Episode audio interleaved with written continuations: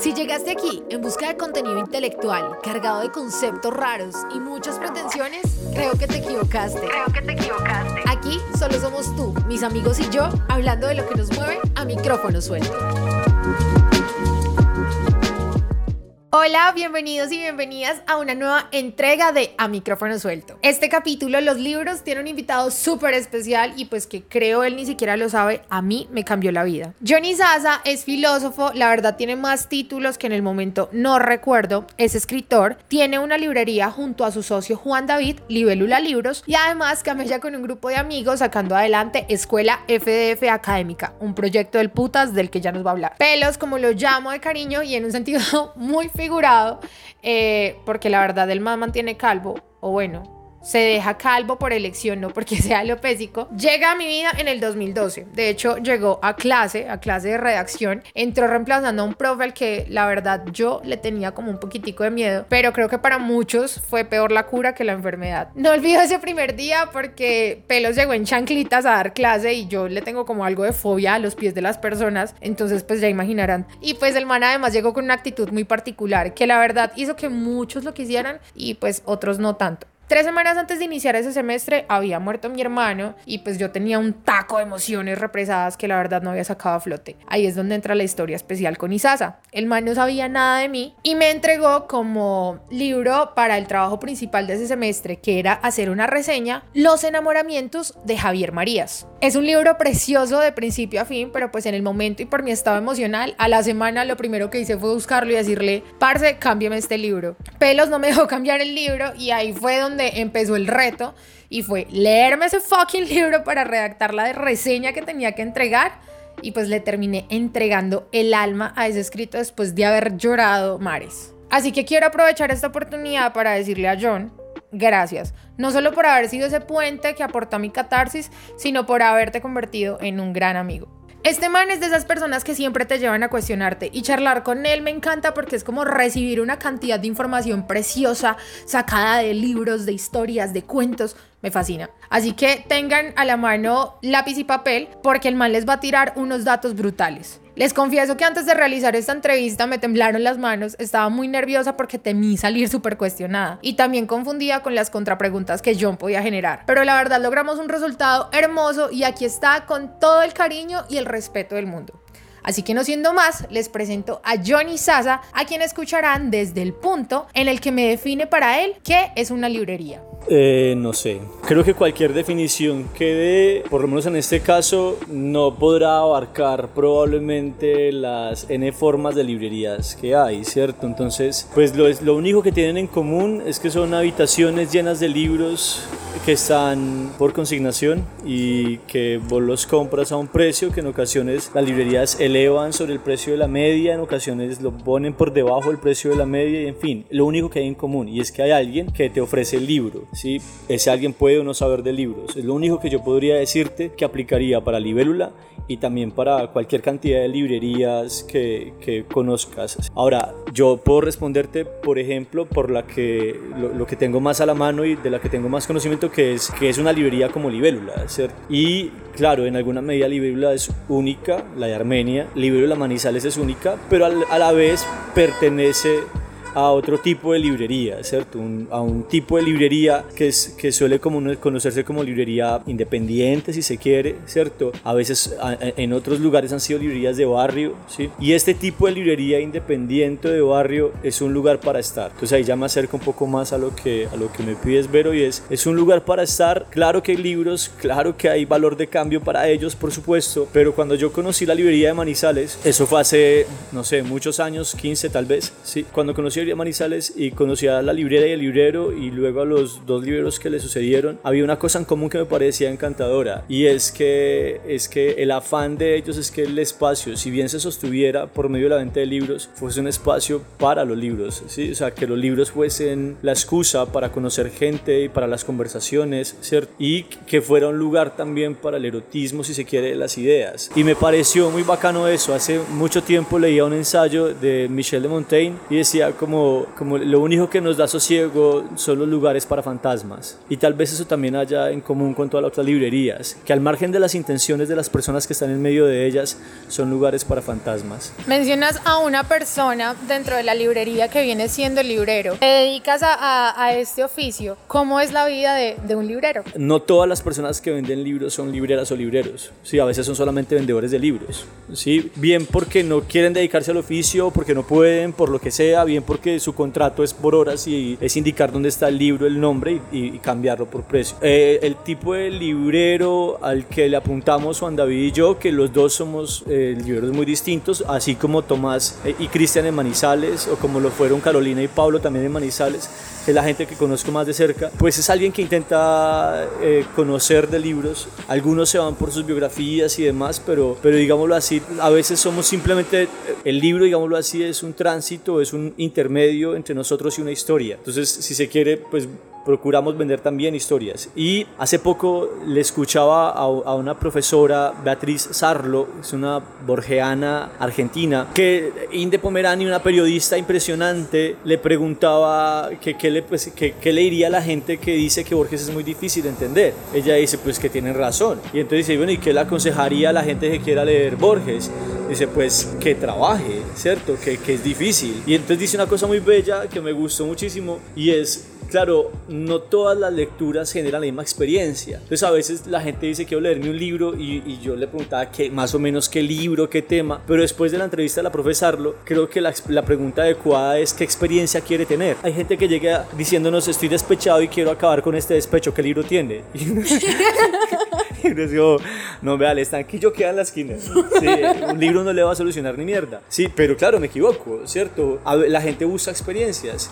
Y tal vez lo que me ha parecido impresionante de las personas que han sido libreras cuando yo he necesitado un consejo es que me venden experiencias. Ellos sabrán qué libro me genera qué experiencia. Entonces, en alguna medida, al tipo de librero que apuntamos Juan David y yo es a, lo, a lograr ser alguien que pueda venderle a alguien una experiencia. Eso es. Y ahora, ¿cómo es la vida? No, no creo que tenga mucho especial. Me dedico más tiempo a, leer de lo, que, de lo que otra persona en otro escenario, pero van a leer para vender, ¿sí? Porque seguramente hay gente que lee N cantidad de libros más que yo y con una disciplina impresionante. No me refiero a eso, me refiero a leer para vender cambia la forma de leer. Y digamos que es la vida de un librero, hasta, por lo menos por la mía, ha de ser convencional a la vida de cualquier persona que lea, solo que el, el, que yo esté pensando más en otros que en mí, tal vez haga la diferencia. Yo pienso más, si vos te vuelves visitante asiduo de Libérula, ahora yo voy a empezar a leer para pensar en tu cabeza, no tanto como en la mía, ¿cierto? Salvo eso, pues es aburrida como el resto de vidas. Hablas de un tema y que empata muy bien a la, a la pregunta que viene y es el de la experiencia que brindas a través de un libro o que un, un, libro te puede brindar como, como lector. ¿Cómo podría describir Johnny Sasa ese proceso de sumergirse en un libro? De sumergirse en un libro, no sé. Eh, no sé si con eso te responda, pero digo, hablo siempre de Juan David y de mí porque yo no, yo soy librero, yo, lo que soy como librero lo he sido al lado de él, ¿sí? Entonces, pues es a él a quien le he aprendido, ¿sí? Supongo que pasa también al revés, pues, pero, pero fundamentalmente en eso hemos hablado mucho con Juan y es, Juan y yo no romantizamos la idea de los libros o de la lectura. A mí no me parece, o sea, la Cámara Colombiana del Libro en plena pandemia sacó una campaña como salva las librerías. Y entonces, claro, eh, habían frases de gente muy, muy importante en las letras colombianas diciendo pues que las librerías son el alma de una ciudad, sí, que los libros son el espíritu de yo no sé qué y yo no le creo, o sea, pues yo no le veo, o sea, no creo en el alma y aparte de eso, si existiera, las ciudades no tendrían, pero si tuviera definitivamente no serían una ciudad, una panadería, por ejemplo, pero una, una librería no sería el alma de nada, ¿sí? Porque, porque en la librería no se concentra la sabiduría en nada, si es lo que quieren decir. La sabiduría, si quieren sabiduría, vayan para la galería o para los ancianatos, no para las librerías, ¿sí? Entonces, al, digamos, hermanada con esa misma idea, pero eh, también creo que está la idea de la romantización de un libro, por ejemplo. La gente dice más libros, menos balas. Sí, pero es que Iván Duque ha escrito libros y escribió un libro sobre el humanismo. Yo no creo que leer un libro de Iván Duque nos haga más inteligentes o mejores seres humanos o mejores animales, ¿sí? Entonces creo, dudo mucho de que en los libros esté la salvación de. Tal vez la gente no quiere decir eso cuando dicen los libros. Quiere decir en el aprendizaje, en la educación, en el respeto al otro está la salvación. Y a veces leer libros nos, nos abre la puerta a otras personas, pues las, las personas son la mejor puerta a otra persona. Y en esa misma medida no sé qué es introducirse o qué es sumergirse, qué es sumergirse en un libro. Ahora, quitando este espectro posible de tu pregunta, que puede que no vaya del todo por allá, lo que yo suelo recomendar es una cosa que le leí a un tipo llamado Daniel Penac hace años y que seguramente la mamá de uno también le decía, pero pues uno es sordo a las, a las voces cercanas y es, pues parece si no le gusta, déjelo. Sí, o sea, no, no hay que intentar sumergirse en un libro. Uno a veces abre un libro que todo el mundo dice que es maravilloso y uno lee el primer párrafo y ni mierda y por ahí no fue. Entonces vos te sales y, y abres el principito y te sumergiste en el principito. Pues yo creo que lo que tienen esos libros que te dicen algo es que se hermanan con vos. Sí, con, con una forma de, de, de referirse a a una cosa del mundo en el primer párrafo, vos sientes que te están hablando a ti. Entonces tal vez lo que logra un libro que uno lo sumerge es que es uno mismo hablándose desde otras épocas. Sí, tal vez sea eso. O, no, no, sé muy bien. Hablando de todos esos temas, hay algo que noto yo y ha sido como esa forma en la que se han vendido a los libros o que digamos hay un imaginario de que dentro de los libros hay lo que tú dices, el tema de educación, formación, ¿cierto? Si yo leo es para, eh, no sé, hacerme mejor en algo. ¿Qué podrías decir tú, digamos, como frente a este imaginario a lo que realmente puede hacer un libro? Seguimos pues como conectados también con la ruta de la, de la pregunta anterior y um, el de las letras no es el terreno exclusivo de la inteligencia. Teniendo eso como punto claro y es, no, yo no considero que la sabiduría esté allí cuando está, ¿cierto? Cuando sí ¿Qué puede hacer un libro por nuestra inteligencia? Y eso lo decía un, ensayista, que creo que, creo que era Hernando Tellas, no recuerdo muy bien. El man decía como cuál es la diferencia entre la inteligencia de los europeos y la latinoamericana, y entonces decía las nalgas. O sea, los cerebros son los mismos. La diferencia está en las nalgas. Eh, me una chimba porque el man decía, claro, es que uno se sienta a leer y claro, tu cerebro seguramente tiene las mismas posibilidades, naturalmente, tenemos el mismo cerebro desde hace como 14 mil años o más, pero a uno le pica el culo, ¿cierto? Entonces uno se sienta y dice, me voy a leer la Iliada. ¿sí? Y uno se siente y dice, bueno, tengo dos horas libres, apago el celular y dice, ah, bueno, va a colocar el arroz mientras tanto. Entonces vos te paras y pones el arroz y luego... Entonces, claro, siempre hay algunas nalgas que hace que no, no aguantes, ¿cierto? A quienes, a quienes yo creo que, que el proceso les empieza a funcionar más es a quienes se les permite, la, las mismas nalgas se la quietan, digámoslo así, ¿cierto? Y, y, y, le aceptan el paso del tiempo sin angustiarse por el paso del tiempo. Entonces, si, si algo es vir, hay virtuoso en la lectura, al margen del, de lo que leas incluso, incluso aunque leas un libro de Iván Duque, ¿sí? O de Carlos Vives, o sea, al margen de eso, es que nos permite soledad, ¿cierto? O sea, si pasaste tres horas leyendo una mierda de libro, claro, no saliste mejor persona, pero estás más tiempo con vos y con tu cabeza, ¿sí? Y eso sí creo que es una virtud que, que, que, la lectura atenta nos puede permitir. Ahora, ya en el estar solo con vos, ya mirarás qué clase de personaje eres. Ya es otro viaje, ¿sí? Hay un proceso que viví cuando fui alumna tuya y era que, pues, no era muy amiga de la lectura, pero al contrario sí había sido muy amiga de las películas. Y recuerdo muy bien una clase en la que prácticamente se basó el ejercicio de todo el semestre y eran encontrar imágenes dentro de los libros. El, el asunto es, el lenguaje nos permite crear figuras del mundo. Muchas veces la ausencia de figura lo que hace una frase o una idea difícil de acceder, o sea, el entendimiento también está, digámoslo así, anclado a la figuración. Y claro, leer buscando esas figuras es también hacerle cierta cortesía a quienes escriben, porque hay gente que escribe construyendo el escenario, digámoslo así, audiovisual, y, y la, la, palabra se vuelve como un recurso para construir sonidos, olores, movimientos. Cuando sintetizamos una, un texto en el argumento, en la cadena de sucesos y nos alejamos del color, del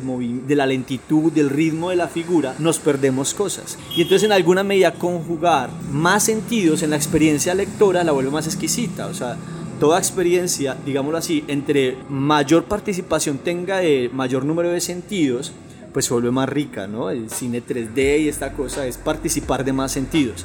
Mi ejercicio en ese entonces, y lo recuerdo bien, fue que está hablando aquí pura carreta, y, eh, pero lo que creo que recordar es eso, es proponerles que sientan más, sea lo que sea, hastío, pero sientan más, y así el recuerdo se enriquece, y eso hace que se borre menos rápido, y tal vez eso cause que tantos años después estemos charlando de eso.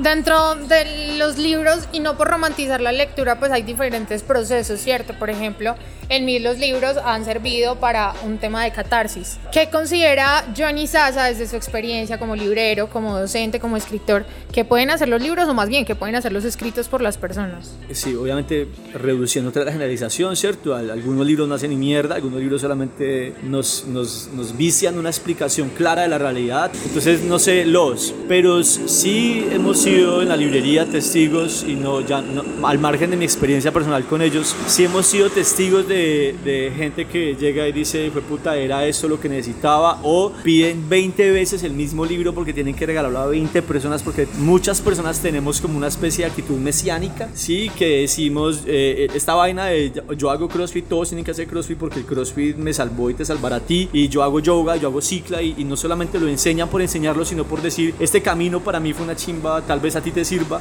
y me parece bacano eso, eso en mucha, de mucha gente solamente habla bien claro, cometemos este, este error de la, tal vez en ocasiones, no siempre cometamos este error de la fábula hindú, creo que es de un simio que está al lado, en una sombra de un árbol y al lado de un río y ve a un pez chapoteando en el, en el río y lo saca fuerte y se lo lleva para la casa y dice a mamá, mira, salve este animal que se está ahogando, ¿cierto? Entonces a veces como que esta actitud mesiánica que tenemos que pone nuestra vida a la medida del otro, o no, pone la vida del otro a, a, a bailar según la nuestra, pero al margen de eso la mayoría de actitudes mesiánicas tienen cierta nobleza, ¿no? Y me parece que en esa medida estos libros lo que tienen es que, que nos dicen a, a, veces lo que necesitamos escuchar. Y uno dice, pero ¿cómo putas un libro me dice lo que tengo que escuchar? A veces es carga teórica la observación, vos estás sensible a ciertas cosas y la forma de escritura amable de alguien, eh, la referencia justo a un caso que tiene que ver contigo, te conectó, ¿cierto? Y entonces a veces simplemente los libros son buenos testigos, ¿sí? Y son buenos consejeros, aunque los buenos libros no dan consejos. Entonces, aquí yo sé que a ti no te gusta decirle a la gente, deberías hacer o haz esto, pero digamos, ¿cuál sería esa invitación o por qué John invitaría a las personas a, leer? Porque quizá, sí, porque quizá, sí, porque porque si, si, ya, si ya ha probado con ciertos autores, algunas veces lo que le decía a una señora que venía a buscar libros para, para su chico, y, pero que quería que fuera un lector, y yo, bueno, no, no, intente mucho, sí, déjele pesquisas por ahí, déjele uno que otro por ahí. Yo he intentado y no he podido, y ¿con qué ha intentado? Con esto, intenté con otra cosa. Es como la gente que a los 25 dice, a los 25 años dice, ya no nací por el amor. Y yo, pero no jodas, marica, te falta por ahí 40. Entonces a veces con la lectura es lo mismo, bueno, probaste con algunos, prueba con otros, y si no, no pruebe. Y pero no la recomiendes.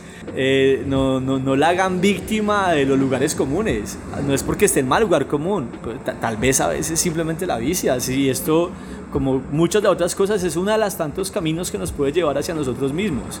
Pues bacano si lo transitan, pero si no, no hay lío. Pues. Bueno, y en caso de que alguien quiera transitar por Libélula, ¿qué se puede encontrar? Y hagamos ya pues la parte comercial de este parche donde ya tú invitas a la gente a conocer Libélula Libros alguien me preguntaba, nos preguntaba Juan David a mí, eh, como que, que, era, pues, cuál es la diferencia de libro de otras librerías. Y yo le decía, ah, no, porque la señora decía como que a mí las librerías me encantan, la Lerner, la Nacional, Panamericana, esta.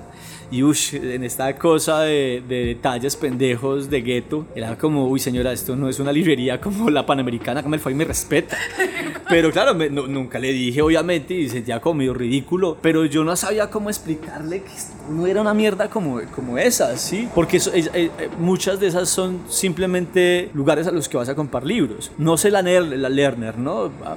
Pasémoslo a Panamericana de la Nacional, por lo menos las que yo he conocido, ¿sí? Y creo que lo, lo que uno puede encontrar en una librería como Libro de la Cámara de Manizales o como otra librería a nivel nacional, que hay, hay varias eh, de este formato también, y es, volviendo al inicio, que son lugares para estar, ¿cierto? Y, y un, lugar es, un, un lugar es no solamente una cosa material, que, que, ocupa un espacio, sino que es un lugar, se refiere también a la posibilidad de quedarte en él y dejarte transformar por él. Sí, creo que eso es lo más importante. Creo que hay un libro de George Steiner que se llama La idea de Europa. Y es muy bello porque se pregunta cómo fue construida la identidad de las civilizaciones europeas y dice, lo que, lo que construye una civilización, no la europea, sino una civilización es la conversación. La cultura se construye en la conversación.